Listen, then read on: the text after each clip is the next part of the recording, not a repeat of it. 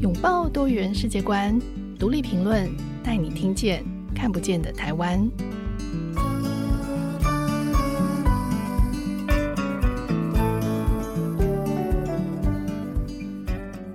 各位听众朋友，大家好，欢迎收听独立评论，我是节目主持人廖云章。今天我们邀请到的来宾是知名作家陈芝华女士。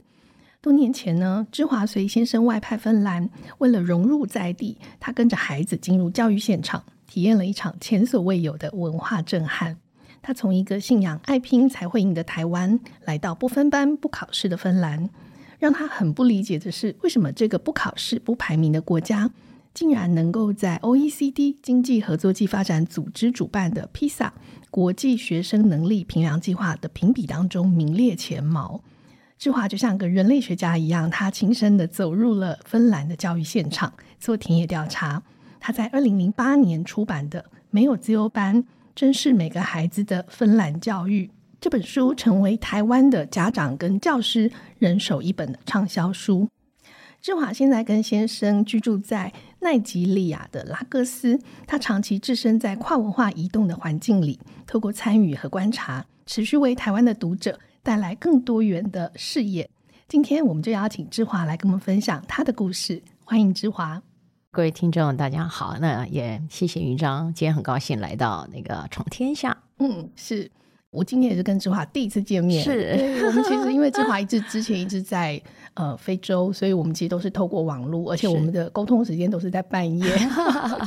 我们之间有时差，是是是。可是我真的是跟着芝华的脸书看到了好丰富的世界，我觉得你的生活真的好令人羡慕。不过回到我们今天想要请教你的，其实这也是你在台湾最知名的一个身份，就是你写过五本关于芬兰教育的书。然后都很畅销，而且台湾教育圈甚至有很多人是因为你的书而组团前往芬兰去考察教育哦。这十几年来，其实一直陆续都有哦。嗯、所以就你自己的观察，为什么台湾人对芬兰教育这么感兴趣？他们最大的好奇是什么？呃，应该是说，在就说芬兰教育开始受呃世界关注的时候，嗯，呃，其实不只是台湾，应该是整个亚洲，像东北亚的呃日本啊、韩国啊，甚至于欧美，其实都是非常非常的感兴趣。因为最最主要感兴趣的地方，就是因为大家觉得说，哇，这这是异军突起，我们从来没有想过，就是一个北欧的小国，它可以名列这个所谓的教育的排行榜里面。嗯，对，所以其实当当时其实真的是。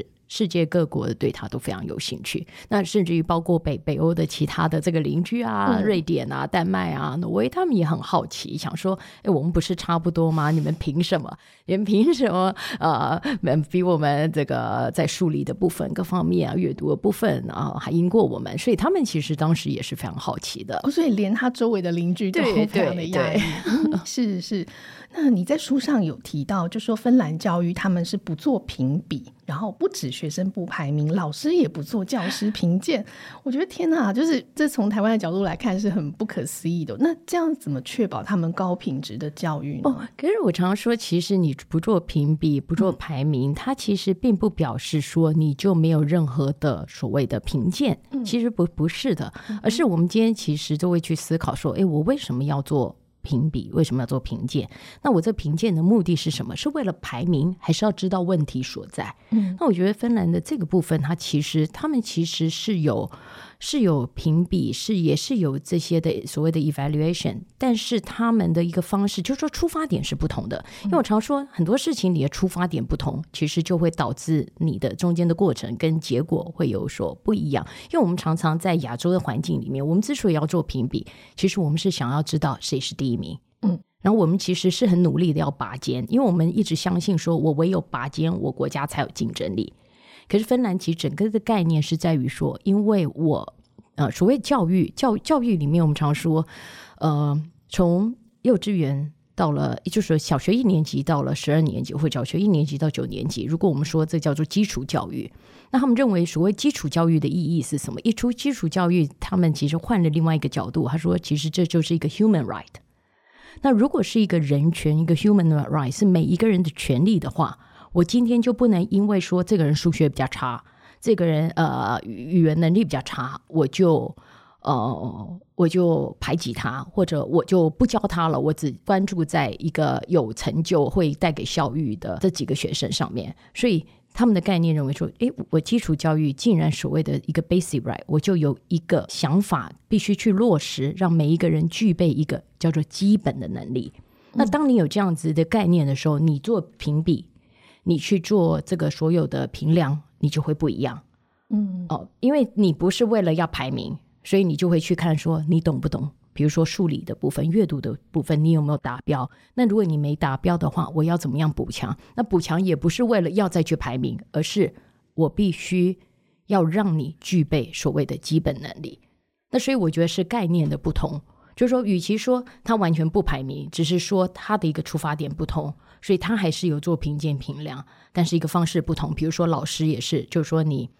你会去说我我可以做到什么？你事先其实自己也会去 evaluation，就自己会去做。嗯，所以其实，在被评鉴之前，老师都会先做，他也需要先做自评，对对，去评鉴我为什么要做这样子的一个测测试，或者是我怎么协助我的学生。对，我知道你为了写书，你好像就 是呃，去到了北极圈，然后去了好多好多地方，对，好 羡慕。然后同时也觉得，天啊，你真是太厉害了！你有没有算过，你总共拜访过多少所的芬兰学校？其实我后来没有特别去做一个记录，说我到底有拜访过多少所的学校。是，但是我那时候其实访谈跟见面等等，应该。就是陆陆续续加起来应该有上百位是有的，因为我等于北极圈那边就去了两三个城市，然后中部的，然后西部的，然后东东边的也去了，然后赫尔辛基大赫尔辛基也有去，然后还有我当时因为有参加那个他们的一个刚开始他们有很多的这种叫做国际教育参访团，嗯，然后参访团有时候是三天两夜。啊，所以他们也会安排，然后也会也会有不同的专业的讲者来，所以就包括那那那一部分也很多啊、嗯。对，所以到后来我其实后来又参加过两三场，那等到后来大概第三场的时候，他在上面讲的问题会有人提问，我大概心里都可以帮他回答了。是，所以你你这样拜访过，很整体来说非常大量的这个芬兰的学校，你发现他们就是可以这么均值、这么优质的秘密是什么？呃，因为我觉得他们比较让人家感动的地方，就是说他的城乡差距，嗯，其实并不大。嗯，虽然在他们，他们其实认为他们还是有所谓的城乡差距。嗯，其实就像呃每一个人，我们其实都会认为说，哎，知道说自己还可以更进步的地方。但是就以我们外面外人去去看，我就想说啊，你见到了北极圈以北好几百公里呃以上的那个小镇，其实小镇才两千多人，可是那两千多人里面的设备。其实非常的好，就跟你在首都是没有差距的。就是说，该有的，比如说 music room，就是音乐教室，呃，或者是电工呃是呃木工啊，那个就是家政课的那些设备，其实都是一模一样。那我觉得，其实看到的时候，其实会非常的感动，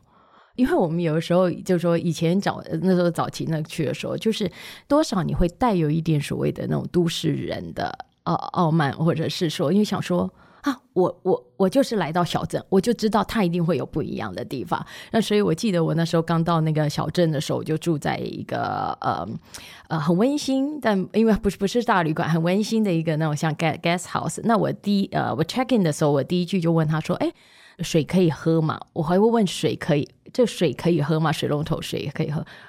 然后他就会看看我，就觉得。我白问了，因为他们说当然了，of course 啊，所以其实，在那一刹那，我就想说，其实我们还是带了一个就是所谓的偏见过去，因为在他们来说，这是一个，也是一个 human right，也是一个，不管我这个国家我在哪一个，呃，即使很北的很小的城镇，跟我在首都里面，呃呃，百万就是大赫尔辛基里面几十万人，再加上大赫尔辛基周边这样百万人，我一样提供的东西基本上应该是不相上下的。包括像图书馆，我觉得最感动就是图书馆。嗯，然后当然，其实台湾这几年也开始有很多，就是说在图书馆的一个呃建筑啊，还有一些这种呃希望给人民，就是说呃民民众不一样的一个概念，也是也也开始改变。可是其实那时候最早的时候，在呃两千年多的时候，两千零二零零三的时候去去北欧的时候，看到他们其实图书馆是会感动的，因为他们人口非常少。嗯。嗯因为想说，你那样子的人口，那你用那么多书，那你会觉得说，哇，那这个感觉上不不符合那个呃成本效益的。嗯，是的确，我好像印象中曾经看过新闻报道，芬兰有一个很厉害，被视为就是世界无敌。呃，美好的一个图书馆，里面包含还可以借缝纫机，嗯，然后还可以做很多，还可以打瞌睡，呃，它有一个睡眠室，就是让大家可以在里面睡午觉。对，就是其实它的图书馆，其实我觉得就是非常的舒适了。嗯嗯，是是，而且我那时候听到他们的。概念是说，图书馆应该要成为城市所有人的避难所。是，我觉得那是一个非常动人的一个理念。事实上，全世界的图书馆应该都要有这样子的想法。对，它其实就像一个 community community center 嘛，一个社区的一个中心。嗯，所以我记得以前像早期啊，呃，那时候看新闻报道的时候，就讲到说，比如说李佳彤教授就会想说，哦，那我们其实现在都网络啦，现在都要医化啦，那你这样子对于这个偏远地方的小孩其实是不公平的啊，等等。那其实，其实这这是一个很很有趣的一个提问。可是照理说，如果一个国家你的基础设施都一样的话，嗯，那你有一个 community center，你有一个呃区域性的图书馆，那其实它就没有分这个小孩的社经的条件，他们就是他的他的这种科技的 access 其实是会相对的平等的。是是。刚刚芝华有提到，芬兰最杰出的是不，其实不是这个世界第一的排名，而是世界最小的城乡差距、城乡学历的差距。那你觉得这个对于同样是小国的台湾来说，嗯、呃，我们有什么可以参考的地方？特别是你知道，台湾的偏乡学校其实它时常就是面临这个城乡差距带来的教育不平等，所以你觉得台湾可以怎么样参考芬兰经验？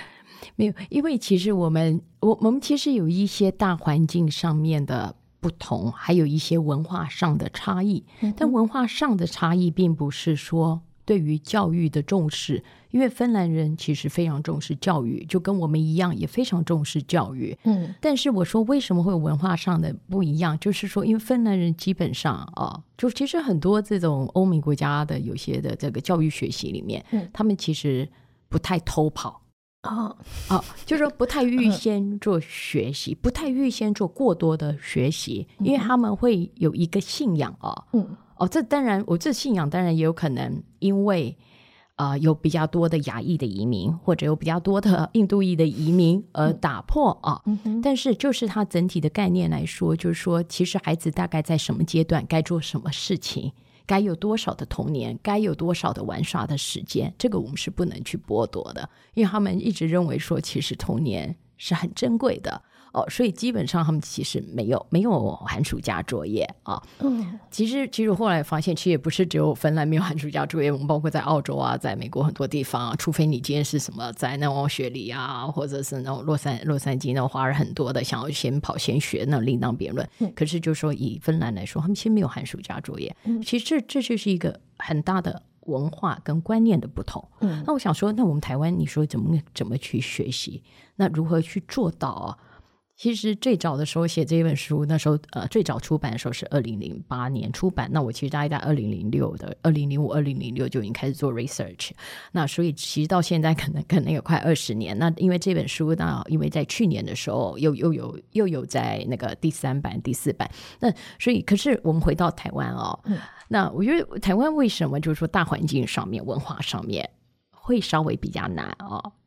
嗯，像我弟弟，我弟弟有三个女儿。嗯啊，一个现在高二，一个刚升高一啊，一个刚升国一。那我们其实要喝下午茶。那我呃弟媳妇就说，那就礼拜二下午没有问题啊。那我就让那个小女儿啊的叔父啊请假一次啊，就一起来喝下午茶。好，可是前一天的时候，我弟媳就说，哇，姐姐那个妍妍可能没有办法来。哦，我说哦，没问题啊。他说，因为叔父的老师认为。他如果呃少了一堂课，会跟不上进度。不，这的确是台湾文化。暑假的时候，很多人还是继续在学习。所以后来其实发现，如果真的要找下午茶时间或中午的时间，嗯、他们其实三个小孩要真的有一天完全是可以空档的三个人，嗯，其实几乎是很难，因为他们可能每一个人可能有两三天或三四天，细节我不清楚。嗯、那我们其实提到一个这个，然后一起喝下午茶的时候，那个要升高一的呃呃侄女，她就要写数学。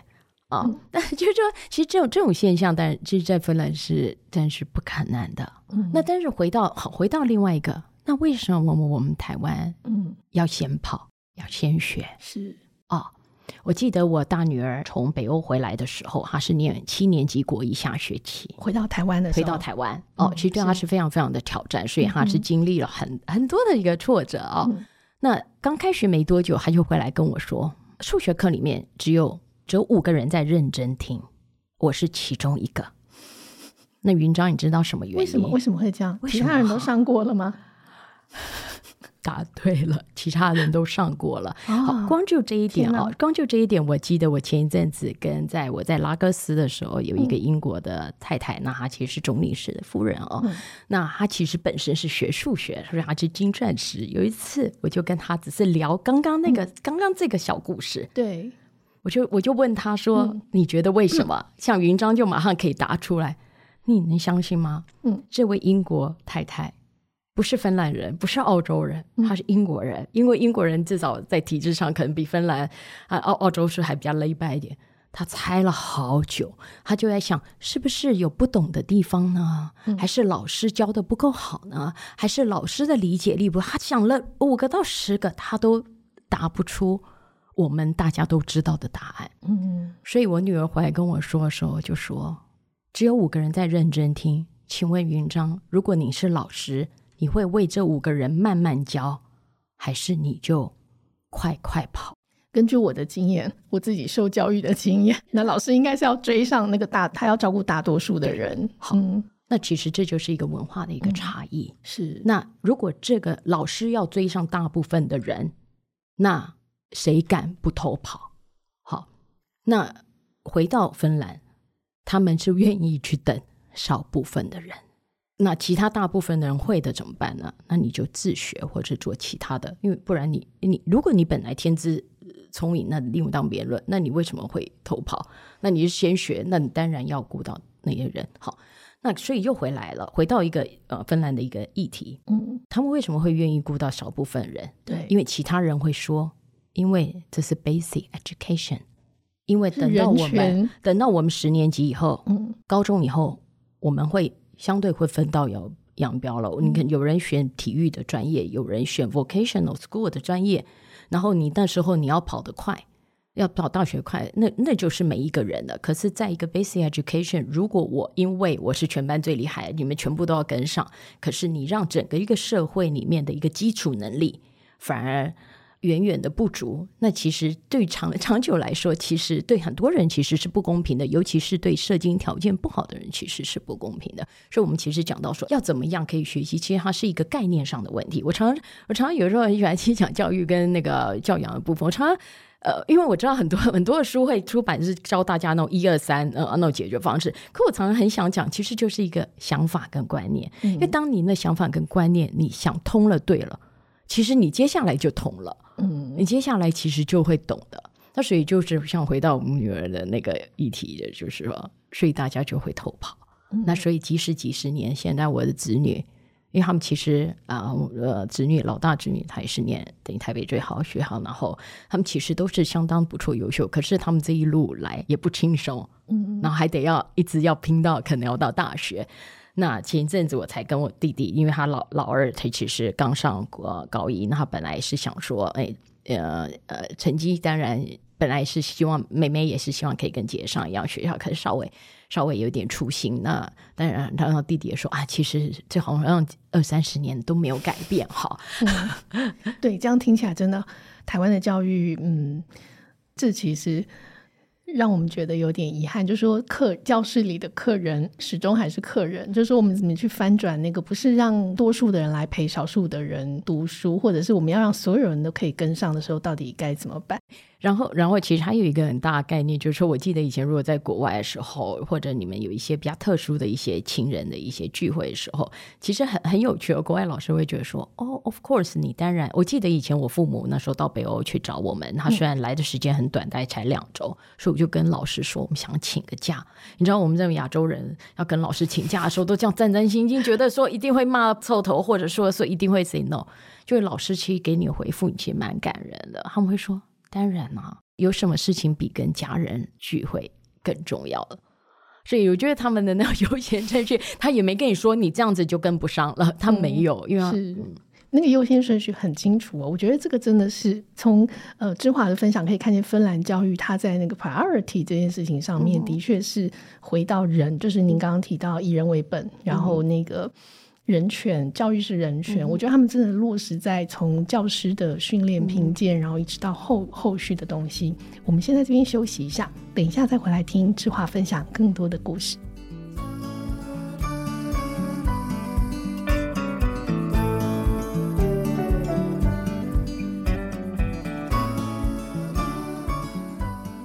欢迎回到节目，今天我们邀请到的来宾是知名作家陈芝华。啊，从芝华的第一本书《没有资优班，珍视每个孩子的芬兰教育》出版的二零零八年到现在已经十五年了。那就你的观察，芬兰的教育观对台湾的教育造成了什么样的影响？呃，我其实最早最早在写这一本书的时候，那时候还没有出版，就是总总编辑还有当时的社长其实看到那个书稿的时候，其实。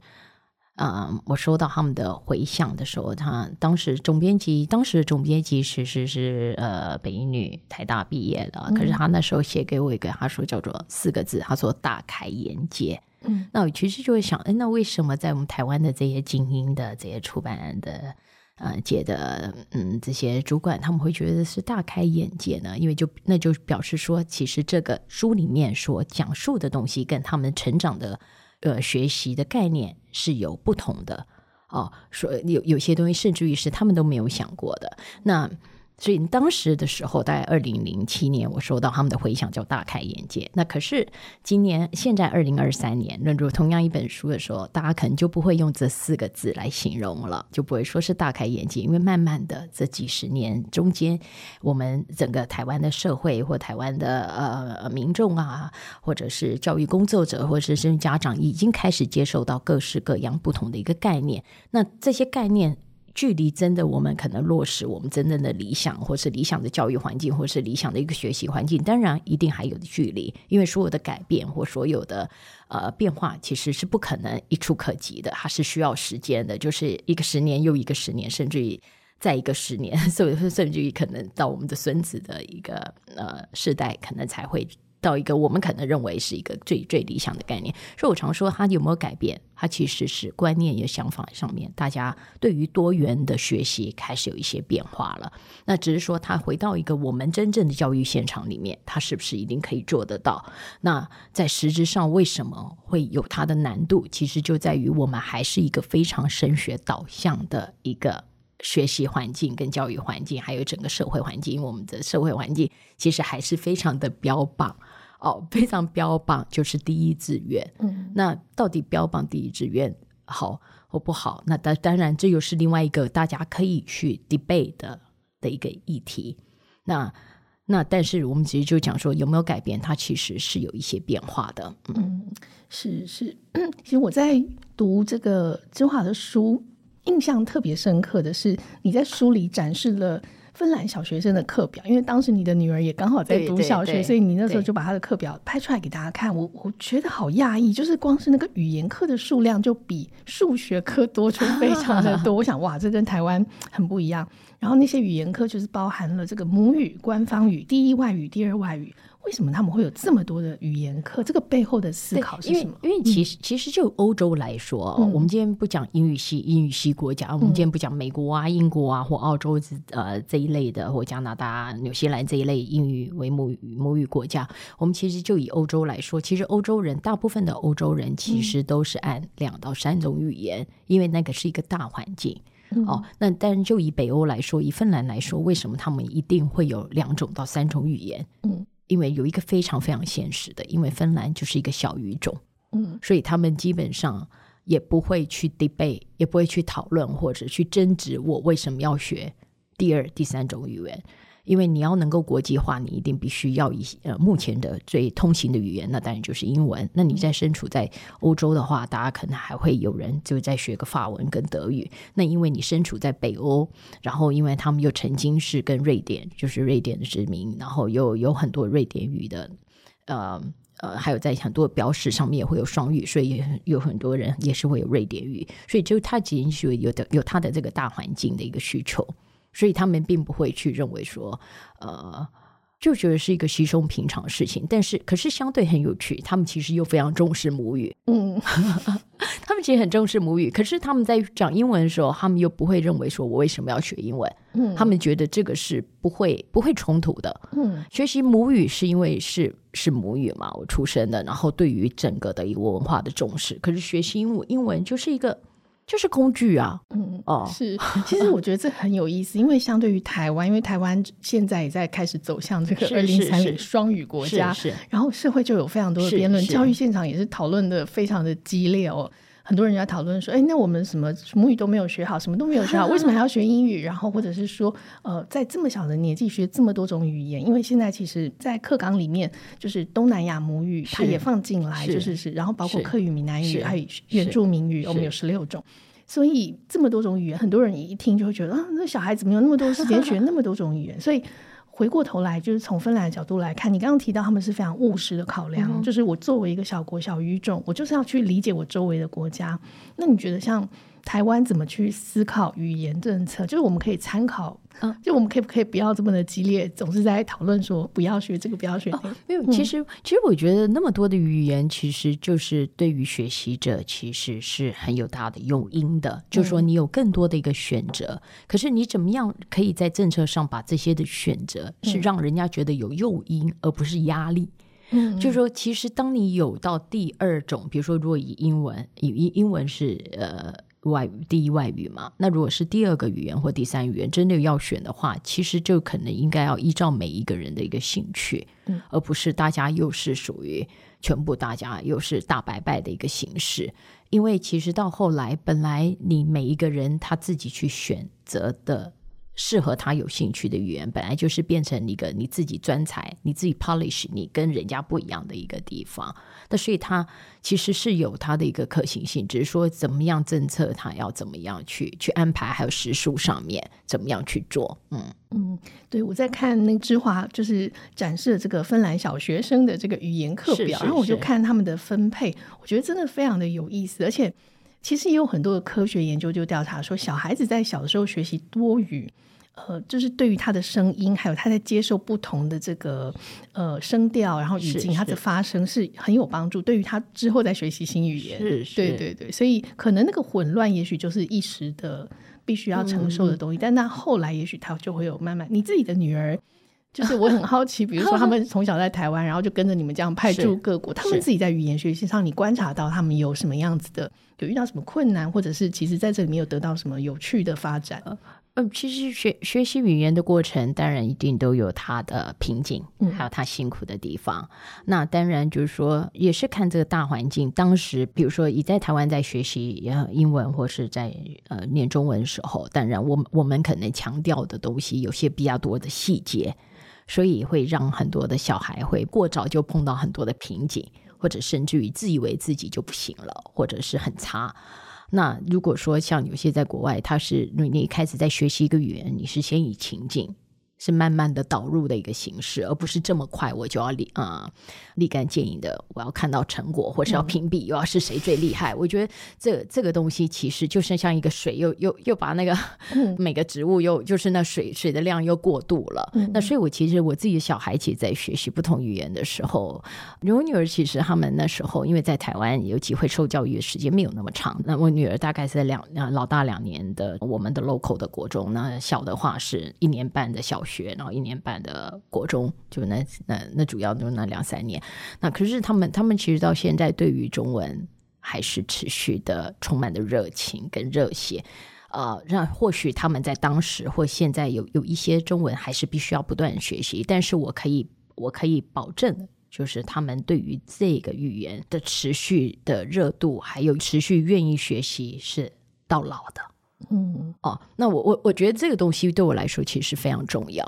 因为我看我我如果我在看他们的时候，我不会在他们在那个当口，我知道他们可能比较弱，然后我就逼他们逼他们把他们逼到那角落，一定要让他们在那个时候要把它拼到跟其他一样，因为我其实是看的是长远的，我看的是五年、十年、十五年。那所以像我们我们姐姐，我们姐姐现在你要叫她中翻英、英翻中这些，她其实在工作上她还不还可以。哦，那妹妹的话，她其实我写的任何书，她的我都会叫她看，还有包括我如果读评的文章，哦、都一定会，都一定他们都有看过。对对对，你都会跟我说，哦，我的女儿正在读我的文章，对对对，确认之后再。那其实他们中间的其实学习也是碰到困难的，然后也是这样上上下下起起伏伏。可是因为我看中了，我不是看现在，我要看他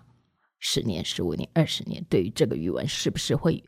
持续的有自学的能力，嗯，那所以我们又回到一样英文，一样法文，其实我也是这个概念。那像我之前我女儿其实在学，呃，那时候在后来，因为我们到澳洲，她在学习，呃，有在高中高中的时候学法文，那那法文因为被摆错的一个班级，所以她中间其实有碰到挫折，所以等到她大学的时候，必须因为她修的，因为她念的科系必须修一个外语的时候，她就跟我说她要换西班牙语系。那时候其实我就给她建议，嗯。我就说，你确定你要换西班牙语系？因为你中间中间有几度有学法文，可是因为不同的因素，因为不同的外在因素，不是因为你个人而必须中断。你是不是应该再给自己一个机会，而不是再去重新重新再去起一个新的头？因为重新起一个新头，其实你碰到瓶颈是一样的。嗯。那其实后来。后来他又把我话听进去，那他就说：“那我要从从头开始，我不要什么跳到哪一期。”我说：“那你要从头你就从头。嗯”可是你后来发现，其实大学当时还是做了语言测验，所以他根本不是从头，他是在从人家第二年开始。然后后来因为这样，他在半年以后，他其实还去了法文做交换学生，然后有去念的 course 一个 course，然后到大三的时候还去法国当交换学生。然后那时候他其实有跟我说：“哦，对，妈妈，你其实是对。”我我就要说，其实我不是对，因为我会看你的状况，看你的问题。如果你当时你的问题，是你的问题，然后你一直怎么样学不会，那我们当然就是换。可是我发现不是你的问题，那所以回到就是孩子在学学习语文或者在学校学习语文，其实我们应该是有机会可以去了解个别的问题，而不是只是像大拜拜。你知道大拜拜就像以前我们学英文，就算你学英文学几年，还是没有人敢讲，然后从然后自信也还是不足，然后反而把很多人的语文的自以为自己的语文的能耐。给浇熄了，熄灭了，我就觉得这样就很可惜。是是，我我觉得芝华的分析非常的精确哦，因为有可能因为你真的去过了非常多地方，而且你拜访这么多教育的单位，嗯、而且很厉害的芬兰教育，你对于教育这件事情是很回到个人来看的，就是困难这件事情是每个人都会遇到，可是我们要看的是是环境给他的困难，还是他个人的困难，嗯、然后去调整他的学习哦。那我们刚刚在谈到，就是谈了很多这个芬兰教育的成功的这一面。事实上，它的政治也是很透明，在世界上也是清廉，是数一数二的。然后社会相对平等。是，但它的另外一面是，它的人民是有相对高的忧郁症跟自杀率。所以你自己对芬兰社会的观察，就是为什么一个看起来成熟平等的社会，但它的人民会陷入这样子的窘境？其实，第一，其实芬兰的大环境是不容易的。哦。哦，因为它其实纬度非常的高，嗯，呃，如果以它首都来说，首都其实是在非常南边，它的日照其实非常的短，等于它是那种永夜，呃，永昼的那种呃环境，因为北欧嘛，然后非非常的冷，冬天其实非非常冷，然后夏天其实是很短的。那你其实我们在不同的国家居住，其实你会发现热带啊，呃，在 tropical 那种呃、嗯、呃。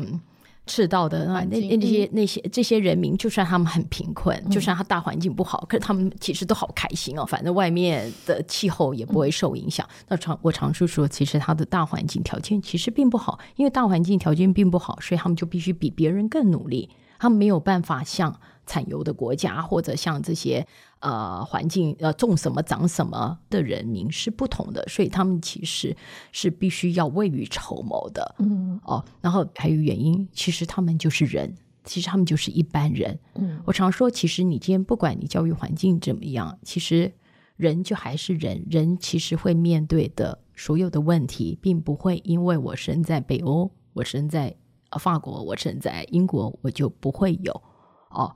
人会碰到压抑啊，或不愉快啊，或是感情的问题，或是家里的成员，他也是会有。我常说，其实人的挑战是都是一样的，嗯、只是说在教育的学习里面，他当他有给他不同的时候的时候，他其实是提供了这些小孩可能相对拥有的，就是比较有所谓的美好的童年。或者有比较有时间去一个所谓的正常的童年，那我常说，可是正常的童年跟美好的童年，可能对我们的观念来说，我们觉得那个到底重不重要？嗯，那个有了那个。小孩会不会就失去起跑点等等？所以我们的概念是就是这样。那所以其实回到了一个北欧的一个环境，常说，我记得以其实，在北欧的冬天哦，在芬兰的冬天，冬天如果当然都结冰，呃呃呃，都下雪，下雪没有问题。可是当它结冰要化的时候，常常其实好短的一段路，可能我们其实到旁旁这几百公尺，明明就是你快走，以台湾的这天气快走是很快，可是其实好短的路，我们有时候竟然要走十分钟。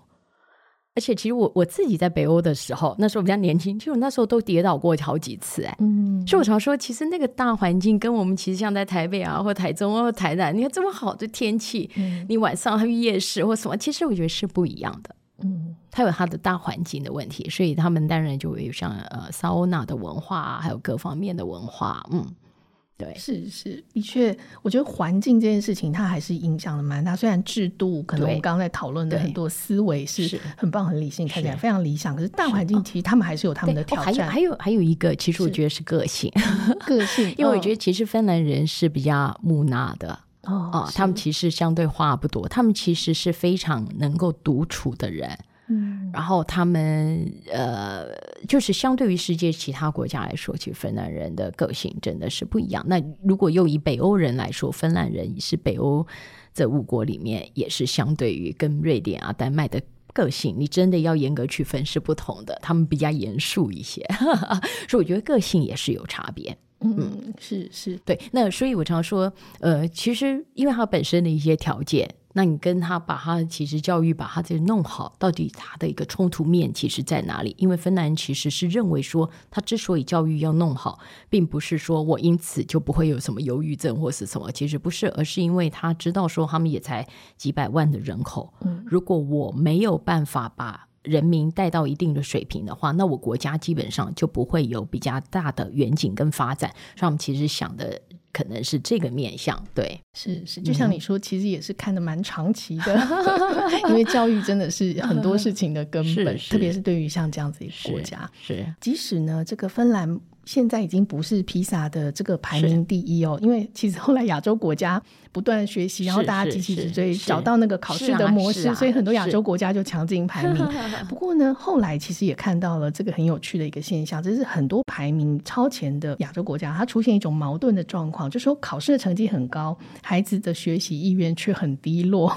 就是我可以考数学第一名，但是我可能不是很喜欢数学。所以，所以这就是像刚刚我回到那语言的一个概念，嗯、就是说。因为我自己，比如因为我自己有两个女儿嘛，嗯、那其实即便到现在，其实我会有一个概念，因为我希望看的东西是，就是我希望给孩子的东西是长远的。嗯，那长远的东西可能包括，比如说阅读来说，我希望他们具备一个能力，就是你今天在一个书海或书市，或者你随手经经过一个你会自己有兴趣的书。会去拿起来，或者你就算你没有兴趣，可是因为你的好奇心会让你去想要阅读或做研究。那那这个东西就是说，跟我们在目前如果有些学校在培养阅读，只是为了要盖章的概念，写心得，这就不一样。嗯、那所以我其实就讲，就是所有的学习，如果你都是回到一个根本，我今天带小孩运动，我回到一个是希望他日后离开学校以后可以持续。嗯。哦，我今天在上语文课，我希望这个小孩不是说因为我要考北女建中，所以我才要拼数理，而是希望可以激发他对于这个数学的这种呃天分，然后可以持续不断学习。那如果未来不走这个领域的话，你希望他能够具备运用的基本的能力，嗯、那你其实在在带他们的时候，概念就会有点不同，就是概念上就会不同。是。谢谢芝华，的确哦，就像我们今天为什么要谈芬兰？因为很多人也会觉得，是芬兰就离台湾那么远，然后制度各种事情都不同。但是其实从芝华的分享，我们会可以看到，就是芬兰就是台湾的另外一面镜子哦。同样，我们其实有自然条件不足，我们其实都是小国家。